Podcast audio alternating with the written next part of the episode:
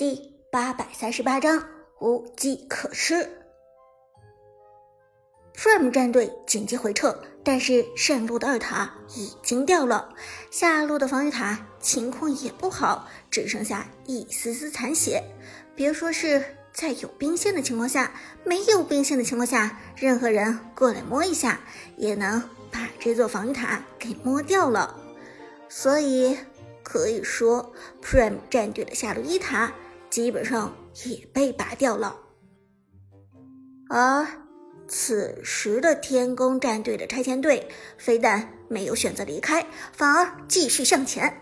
看他们的意思，仿佛是准备直接破高地了。九说剑南都无奈了。天宫战队的套路打得非常的精彩，这一波有点直上高地的意思。Prime 战队被天宫战队的大乔折腾得疲于奔命，这次救援是否来得及呢？而。教练黑火看了一眼，立即做出了准确的判断。Prime 战队高地应该是可以守得住的，毕竟拉凯还在。白起现在单打独斗，打不过天宫战队的这些人，拖一拖节奏，清理兵线还是可以的。黑火说的的确没错，拉克的白起在高地下甩出了钩子。虽然李元芳扔出大招，但是白起还是将兵线提前勾到了身边，随后一个旋转将兵线打成残血。这个时候，天宫战队大军压境，李元芳的平 A 直接出手打出伤害，同时刘禅过来配合刘邦打出连招。白起就算护甲很高，在这一刻。也有些扛不住了，但是现在白起又不能撤退，因为他一旦撤退，兵线上来，那么 Prime 战队的高地塔可就没了。九说剑南摇头道：“现在白起的情况很难受啊，要走不敢走，但是不走的话，肯定是死路一条的。”黑火道。也不一定，白起可以大招过去，打出一波伤害，并且免伤，再闪现出来。如果拉开行云的话，应该死不掉。芊芊看了看时间，震惊的说：“不过这一局的节奏真的是有点迷了，比赛已经打到了快第七分钟，第一滴血还是没有出现。”黑火点头道：“嗯。”这种局就是这样的，重要打的是时间差和拆塔，两边的人都在紧锣密鼓的清理兵线或者拆塔，在这样的战略一下，人头的意义其实已经不大了，所以没有人头出现也是很正常的。话音未落，拉开的白旗果然做出了黑火所说的操作，一个大招跳进去，直接触发了被动的回血和旋转。白起死亡电风扇的名声果然不同凡响，这一波下来，不光清掉了兵线，还将天宫战队的几个人转成了残血。但是天宫战队这边的控制链太足了，刘邦配合刘禅两个人的控制几乎是没有间隔的。另外，姜子牙前期的击退和减速效果也非常恐怖，削弱护甲之后，白起。还是没能闪现出来。击杀，First Blood，在比赛的七分钟的关键点，一血终于诞生了。总决赛第二场的第一滴血来的比以往时候都晚一些，剑南调侃的说道。不过这一次，Lucky 算得上是壮烈牺牲了。白起虽然被杀，但是却清掉了一波兵线。这次 Lucky 保住了 Prime 战队的高地，立了一大功。黑火教练点头说道：“没错，这个时候我们看到 Prime 战队的支援都已经回来了，天宫战队应该是得走了。他们现在的状态不是太好。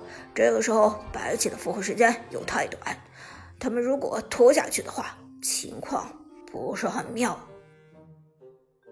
黑火再次预判到了天宫战队的策略，果然在 Prime 战队回来之后，天宫战队转身离开。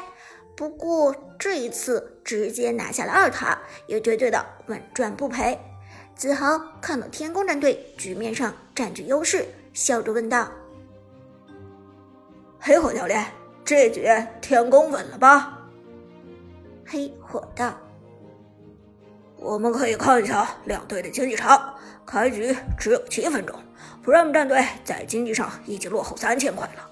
这是两条暴君、几次野区以及四座防御塔的经济差，而且天宫战队在等级上。”有着非常夸张的碾压，这样的局势打下去，Prime 战队的确不占优势。不过听到这里，子豪却分辨出了黑火教练语气中的不确定。黑火教练，你的意思是说，Prime 战队还有翻盘的可能？黑火点头道：“是的，天宫战队这套阵容。”强势归强势，但是完全打不了后期。一旦到了后期，公孙离装备成型，天宫战队这套阵容是完全扛不住公孙离的输出的。所以说，十五分钟应该是一个关键点。如果天宫战队能够在十五分钟之前结束战斗，那么基本上比赛就稳了。但是，一旦拖到十五分钟之后，Prime 战队分分钟翻盘。战南。也是深以为然，点头说道：“是啊，姜子牙、李元芳体系打后期的能力实在是太弱了。不过天宫战队应该也不至于拖到这么久。从 Prime 战队高地彻底的天宫战队可谓是贼不走空，回去的路上将野区清空。这样一来，Prime 战队又被滚了雪球，公司里的状态。”实在是苦不堪言。解说芊芊看得有点心疼公孙离。Prime 战队的打野也太惨了，之前的红蓝两个 buff 就都被吃掉了，后来一直在不停的清理兵线，四处救场，现在好不容易也去刷新了，又被天宫战队给清空了。而再看公孙离的状态，一双鞋都没有做出来。末世的零件刚买了一半，这比赛已经到了第七分钟，真的是非常尴尬了。游戏继续，天宫战队得势不饶人，李元芳刷野的速度本来就快，再加上兵线优势，这下剑客的经济已经有些溢出了。八分钟的关键点，天宫战队的刘禅。带着李元芳、姜子牙直接在下路疯狂带线，吸引了 Prime 战队的注意力。而上路的刘邦在一个人单带，可是刘邦却随时都可以传送到下路的推塔拆迁大队来，所以 Prime 战队不敢怠慢，立即除了上路的白起，全部支援下路。不过。这个时候，Prime 战队的心里就有一个疑问：天宫战队的大乔在哪？众所周知的是，天宫战队的大乔是这个团队套路的核心所在。大乔一个大招就能直接转移大部队，而不找到大乔的位置，很容易被天宫战队当猴耍。但实际上，比赛。推到了这个时段，Prime 战队在防守方面已经有了一定的优势，因为外围一圈塔都已经被推掉了，只剩下内侧的防御塔。而从内侧的一座防御塔跑到另一座内侧的防御塔，比从外侧的一座防御塔跑到另外一侧的防御塔的时间要短得多。从下路一塔跑到上路一塔，可能需要。半分钟甚至四十秒的时间，但是从下路高地塔跑到上路高地塔，十秒之内就足够了。当 Prime 战队外围的防御塔被清空的时候，他们防守高地塔反而变得容易了。只可惜，这样一来，他们的野区就放弃了。言。归正传，此时的天宫战队大军压境，目标正是 Prime 战队的下路二塔。Prime 战队全员戒备，只是仍然没有找到大乔的位置。解说小冷问黑火教练：“这个时候天宫战队的大乔在地图上消失了，您觉得大乔这个时候在哪儿呢？”黑火笑着说道：“，你猜在哪？”小冷道：“这个时间点，天宫战队应该不会再打上下路的时间差了吧？因为 Prime 战队从下路二塔回到上路一塔的时间很快，再打这样的时间差，效率其实不是特别的高吧？”